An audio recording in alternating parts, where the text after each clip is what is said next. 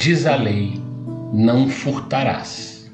Sim, não furtarás o dinheiro, nem a fazenda, nem a posse dos semelhantes.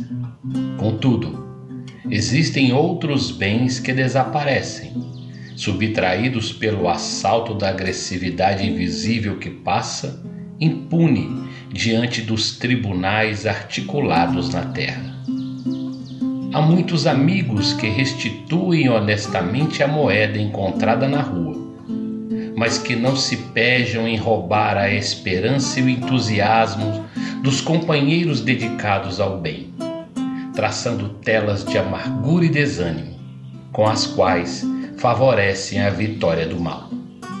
Muitos respeitam a terra dos outros, entretanto, não hesitam em dilapidar-lhes o patrimônio moral assentando contra eles a maledicência e a calúnia.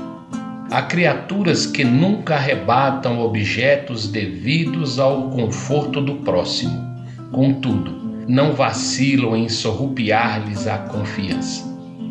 E há pessoas inúmeras que jamais invadiram a posse material de quem quer que seja.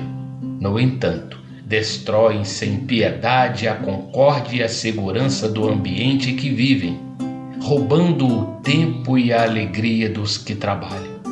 Não furtarás. Estatue o preceito divino.